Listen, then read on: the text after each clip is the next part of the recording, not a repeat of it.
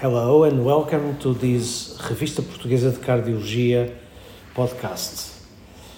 My name is Nuno Cardim, the editor in chief of the journal, summarizing this issue of April 2023. This issue starts with an editorial uh, on the current status of our journal. It's called the Portuguese Journal of Cardiology. Is the glass half full or half empty? Besides this editorial, we have six original articles. One is on the reproducibility and validity of the Portuguese Edmonton Frail scale version in cardiac surgery patients. Another one is on the adherence to European guidelines for the use of aspirin in primary health care. And another one is high prevalence of cardiovascular disease and risk factors among type 2 diabetes patients followed in a hospital setting in Portugal, the picture observational study. But we have more. We have uh, social media used by cardiovascular healthcare professionals in Portugal, and another one, levosimendan in outpatients with advanced heart failure, a single center experience of 200 intermittent perfusions.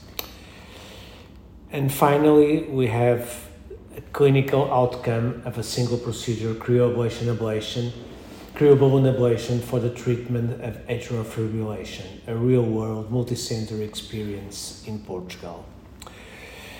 The state of the art paper of this, mo- of this month is on the potential use of renin angiotensin aldosterone system inhibitors to reduce COVID 19 se- severity.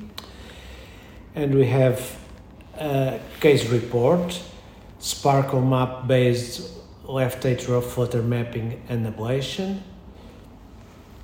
And images in cardiology, we have two images exuberant microvascular dysfunction, an indirect sign of coronary involvement in acute aortic syndromes, and the other one is anomalous left coronary artery from the pulmonary artery syndrome, when everything falls into place. We have also another uh, commentary or a letter uh, died decades after the world's first super ultra marathon from Takotsubo syndrome. And to finish, we have a letter to the editor genetic polymorphisms in apolipoprotein E and atrial fibrillation. And that's all that we have in this issue for today. Uh, please to read the, the, uh, the papers, go to our website www.revportcardiol.org and please keep on uh, going to our uh, website uh, to see and to listen to the next releases. Thank you so much.